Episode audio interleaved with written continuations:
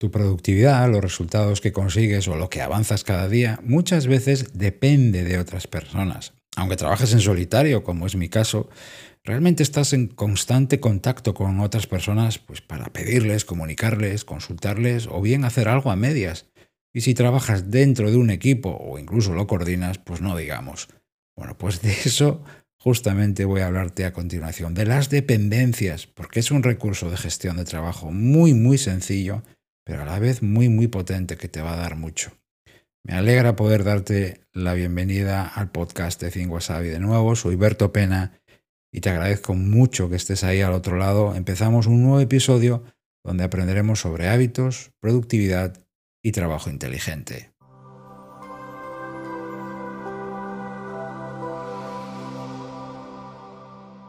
Las dependencias son partes de tu trabajo en las que dependes de otras personas para hacer o terminar algo.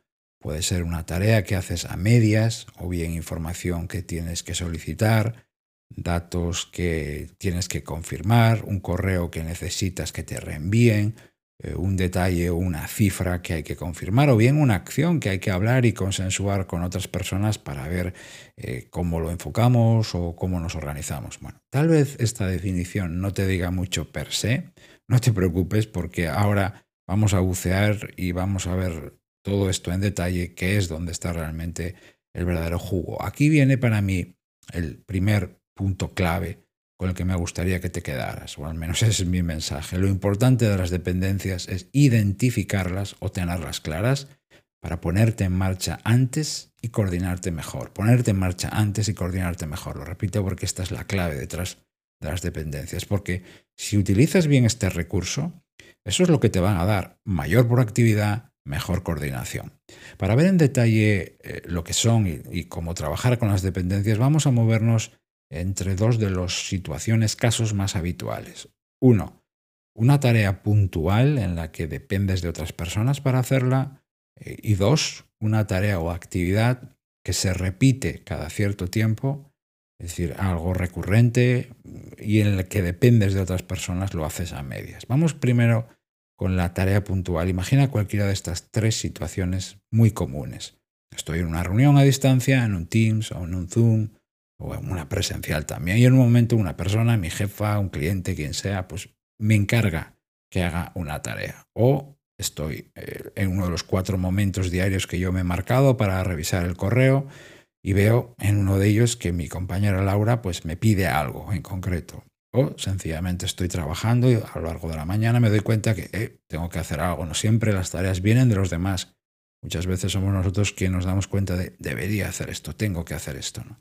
En cualquiera de esos momentos, al anotar la tarea con su fecha, no olvides nunca asignarle la fecha en el momento o bien después, pero sin tardar mucho. Para nada te interesa manejar muchas tareas o tareas sin fecha. Recuerda que algún día es una enorme trampa en la que caen muchas personas. Vuelvo donde estaba, no me he perdido. Eh, al momento de anotar la tarea con su fecha, en ese momento o poco después, yo lo que hago, intento hacerlo en el momento, es ver si yo puedo hacer esa tarea, esa tarea, de manera autosuficiente, independiente por mí mismo, o si necesito algo de alguien. Y si es así, ¿de qué se trata? Es decir, justo en el momento de anotar la tarea, bien sea en tu eh, libreta, agenda de papel o bien sea en tu aplicación, o no mucho después, lo más pronto posible, identifico cuanto antes las dependencias, si es que las hay. ¿Para qué? para moverme cuanto antes, para pedirlo cuanto antes. En el momento en el que dependes de otras personas para hacer algo, necesitas un archivo, una confirmación, un dato, lo que sea, esa tarea es, digamos, más vulnerable, susceptible de que se retrase o le pasen cosas. Quizá esta sea una interpretación un tanto extrema o pesimista, pero eh, yo soy así. Eh, al menos esto me ha ayudado a no confiarme y a no ser el Berto de antes. Yo antes era una persona muy pasiva, eminentemente reactiva y que caía en la, inacción. Ahora, poco a poco con los años y sobre todo la práctica de mis hábitos, me muevo cuanto antes con todo. Y uno de estos detalles que me ha cambiado es esto que te estoy contando hoy en este episodio. Lo pido, lo consulto, lo hablo cuanto antes. No espero ni un minuto, por una razón. Algo, un pequeño diálogo que tengo conmigo mismo y que repito bastantes veces a lo largo del día de la semana. Y digo esto, Berto, los demás tienen más trabajo que tú. Los demás corren más que tú. Los demás están más agobiados que tú y además tienen menos tiempo que tú. Así que no te puedes permitir el lujo de esperar para pedirlo o hablarlo. Muévete ya.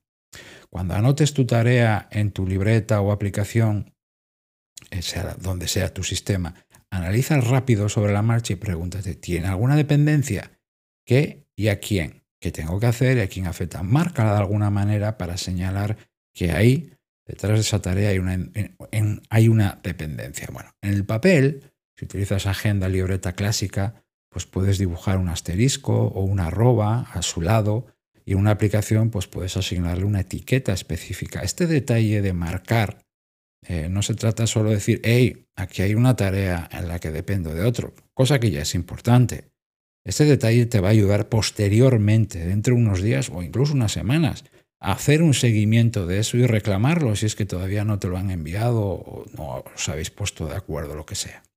Todo esto te va a ayudar a tener un mejor control de tus tareas. Te va a, va a reducir el estrés. Te va a permitir a ti estar más encima de las cosas.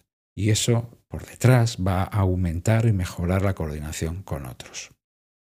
La otra situación que te planteaba, eh, en la que te decía que nos vamos a mover para explicar las dependencias, son trabajos, tareas o actividades que se repiten regularmente y que haces con una o más personas. Puede ser, voy a ponerte unos ejemplos al azar, que tú haces una parte, eh, la terminas y se la envías a la otra persona para que continúe. Ese es un caso. O bien sois los dos más personas, pero por simplificarlo voy a decir dos personas, quien simultáneamente hacéis la tarea en el mismo momento. Por ejemplo, imagina que una vez a la semana, pues tú y yo tenemos un Teams o un Zoom para revisar juntos una hoja de cálculo u otro documento y vamos durante 20 minutos, un cuarto de hora, vamos repasando los dos a la vez eso. O bien, dos veces a la semana, es otro ejemplo, nos reunimos en una sala y elaboramos entre los dos un documento, lo que sea. Esta situación en la que eh, hacemos, digamos, a medias esa tarea, em, de, tareas recurrentes, es más fácil de manejar y la coordinación es más fácil de conseguir. ¿Por qué? algo que sabéis que tenéis que hacer y que además tiene que pasar cada cierto tiempo, se puede, se debe hablar, pactar y programar. Y aunque la dependencia está ahí, es decir, esta tarea no, está terminada porque dependo de ti o tú dependes de mí, la incertidumbre o la espera apenas existe si os organizáis bien, dado que ambos sabéis que eso tiene que pasar.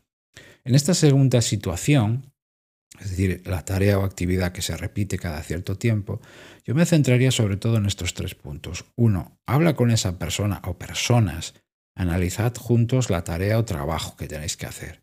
¿Qué es? Ese sería el segundo punto. ¿Qué es? ¿Cada cuánto hay que hacerlo? ¿Quién tiene que hacer qué? Si es algo que yo hago esta parte y luego te la doy o lo hacemos de manera simultánea. ¿En qué momento de la semana lo haréis juntos? Si es que debéis hacerlo de manera simultánea, eligiendo el mejor momento posible. Y tres, hay algo que, eh, o que alguno de los dos tiene que hacer previamente, por ejemplo, recopilar información o pedirla a otros, es decir, otra dependencia. Y este detalle es clave porque imagina que llega este momento, ese momento semanal, que tú y yo nos juntamos para hacer esa tarea o esa actividad, lo que sea, y te digo, eh, es que todavía no me lo han enviado, pero espera que les mando un mensaje ahora, les mando un WhatsApp ahora y lo reclamo. Hombre, no, eso tenías que haberlo pedido antes. Son pequeños detalles que luego en la vida real no son tan pequeños. Muchas personas manejan y gestionan las dependencias muy bien, lo hacen por instinto o porque lleva muchos años trabajando con otras personas y se lo saben todo y, le sale solo. Pero muchas personas no, y es un verdadero cuello de botella, o puede serlo. Yo conozco mucho, yo, yo lo sufrí, ¿no? auténticos atascos continuos en el trabajo, porque yo no gestionaba bien las dependencias. El ponerle un nombre así, dependencias, el crear un pequeño método para gestionarlas, como el que te acabo de dar, u otro que tú tengas y que puedas reforzar y mejorar con lo que he compartido contigo, el incorporar esto dentro de tu sistema de tareas va a hacer que trabajes con más control, menos estrés y tu sincronización con otras personas va a aumentar, ya sean personas de tu equipo, clientes, colaboradores, proveedores, quien sea. siempre dependemos de otras personas.